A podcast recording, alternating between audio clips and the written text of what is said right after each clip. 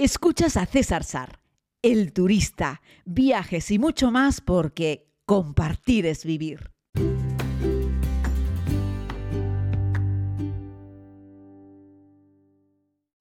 Saludos a todas y a todos, querida comunidad. Les hablo desde la ciudad de Estambul.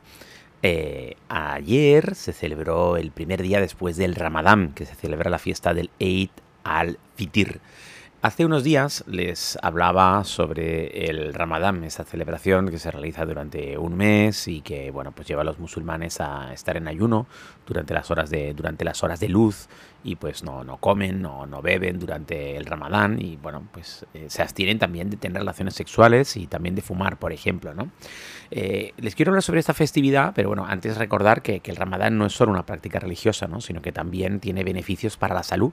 Eh, explican porque la abstinencia de la comida y la bebida durante el día puede ayudar a mejorar la salud y reducir el riesgo de enfermedades crónicas, ¿no? Eh, y bueno, les recordaba que el ramadán para muchas comunidades musulmanas eh, hacen también actos de, caridad y de filantropía. También se dedican pues, a distribuir alimentos entre los necesitados y, organizan campañas de donación. El otro día en Uskudar, en la parte asiática, en pleno ramadán, eh, pues veíamos en una plaza que empezaba a hacer fila un montón de gente uno detrás de otro, detrás de otro, empezaron siendo 20 y luego había 50 y luego había 200 y no entendíamos muy bien porque la fila comenzaba en la mitad de la plaza, ¿no? Y yo dije, yo creo que es que van a hacer una donación de comida y así fue. Media horita más tarde aparecieron por ahí unos furgones y empezaron a descargar un montón de cajas. Para aquel entonces ya habían varios centenares de personas haciendo fila y cuando se llama la oración, se ha puesto el sol, se realiza la oración eh, y se rompe el ayuno, por lo tanto, pues en ese momento empezaron a repartir las cajas de comida a las personas pues más necesitadas que estaban haciendo fila allí en mitad de una plaza en Uskudar preciosa que mira el Bósforo, en fin, el sitio es idílico, pero ahí estaban repartiendo cajas de comida. Aquí en Estambul también lo hacen, no solo en España, también hay muchas personas necesitadas y, tienen que hacerlo, ¿no? Y eso lo vimos con nuestros propios, nuestros propios ojos, ¿no? Eh, les contaba también que, el inicio de la fecha del Ramadán varía cada año, ya que se basa en el, calendario lunar, ¿se acuerdan que se les explicaba esto, no?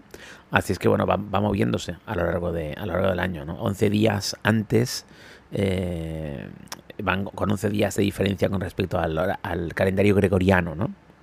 Y, bueno, la palabra ramadán viene de la palabra ramida, que significa ardiente calor, y bueno, y eso se debe a que el ramadán muchas veces cae durante el verano, y eso hace que el ayuno sea aún más difícil, ¿no?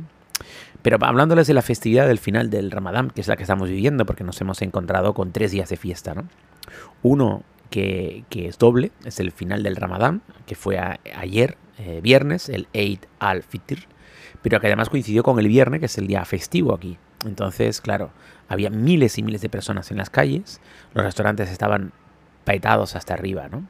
Porque eh, durante esa celebración se reúnen para rezar, las mezquitas se llenan, más incluso en el Ramadán, y las familias y los amigos se regalan regalos, comparten regalos y también se sientan en torno a una mesa a comer, ¿no?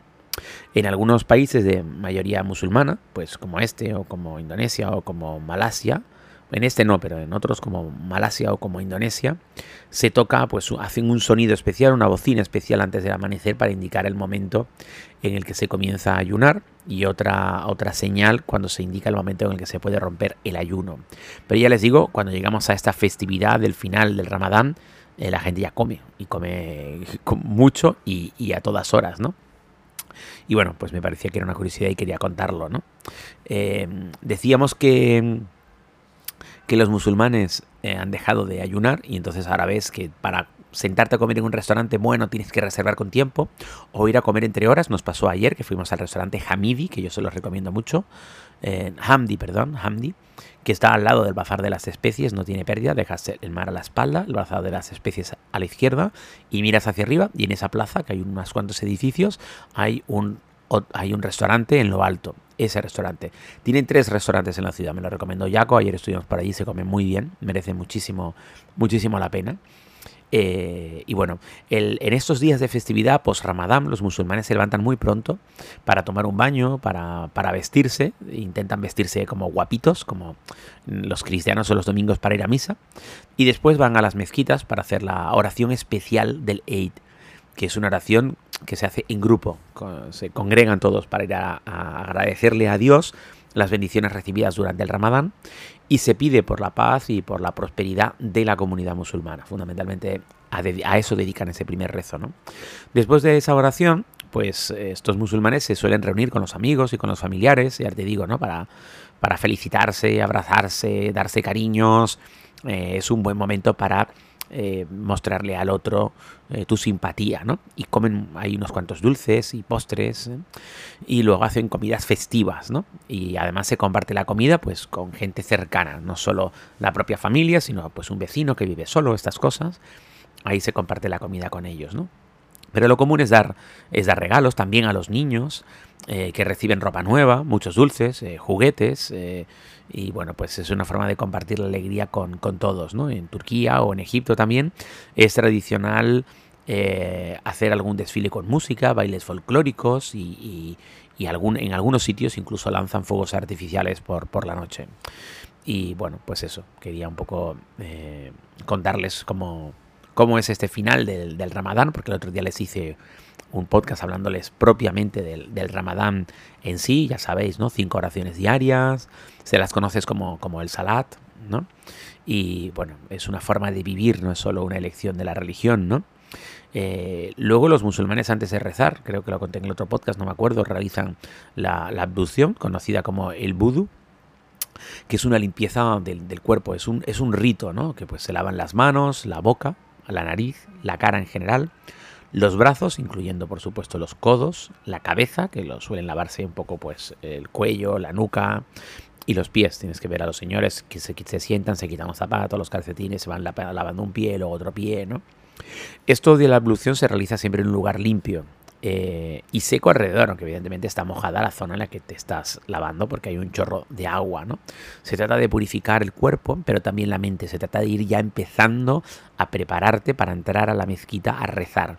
Así es que no es extraño ver como muchas personas, cuando te acercas a ver cómo están haciendo la ablución, están ya como absortas.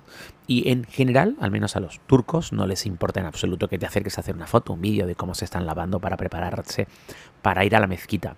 Ellos saben que nos llama la atención, que es una curiosidad, y no les importa que les grabes, les hagas una foto. Y luego puedes entrar también a la mezquita con ellos, que tampoco les importa. O sea, la inmensa mayoría de la gente que reza, de hecho sabéis que los musulmanes tampoco necesitan necesariamente un imán para rezar. Eh, un imán lo que hace es ordenar un poco la oración, coordinarla, pero tú puedes empezar a rezar ahora y la persona que está al lado empieza a rezar dos minutos más tarde, pues tú empezarás ¿no? a tocar el suelo con la frente pues en un momento y el vecino de al lado unos segundos más tarde. No tiene por qué ser una simetría, pero es cierto que hoy en día, bueno, hoy en día, de siempre los imanes ayudan a ordenar la oración, pero que cualquier musulmán en cualquier rincón, allí donde sea, puede eh, ponerse en el suelo eh, y buscar un rinconcito mirando a la Meca para realizar la oración sin la necesidad de un imán. Los cristianos, es cierto que tú puedes rezar, pero eh, una misa solamente la puede dar un cura. Los musulmanes funcionan de una forma diferente. De hecho, si no tienen un imán, una persona de entre el grupo puede dirigir la, oración. como les decía, se, se, ponen mirando a la Meca, que es la ciudad sagrada del Islam. Es una pena que, que no podamos visitarla los no creyentes, y se hace una serie de, movimientos con posturas conocidos como los raks, mientras van recitando los versículos del Corán. Recuerda que se recitan siempre en árabe. ¿no? El número de raks que se realiza varía según el momento del día y la oración específica, la prisa que tenga la gente, igual que los cristianos tienen misas más largas, más cortas, en si es domingo, si es entre semana, etc. Durante la oración los musulmanes pues se concentran mucho, como les digo, y están buscando purificar el alma a través de la mente y de la devoción. Ellos creen que la oración fortalece la fe y ayuda a mantener esa conexión constante con, Dios durante todo el día, ¿no? Además, la ropa que se usa para la oración tiene que estar limpia y tiene que ser modesta. A la mezquita no se puede entrar vestido en plan soy el más rico del pueblo o soy el más chachi del lugar. Hay que ir de una forma modesta. Quieren parecer todos más o menos iguales cuando están dentro de una mezquita eh, rezando, ¿no? Así es que, y, se, se, pide que estén rezando en un lugar limpio y tranquilo, aunque no siempre lo consiguen, evidentemente, porque hay lugares en los que hay un montón de, un montón de gente, ¿no? Y bueno, pues la oración de los viernes es eh, considerada la más importante, igual que los cristianos tienen la oración del domingo, pues la del viernes, que es el domingo de ellos, es, el, es más importante. Y nada, cinco oraciones al día, eh, rezando los versículos del Corán para, para, para, para purificarse, ¿no?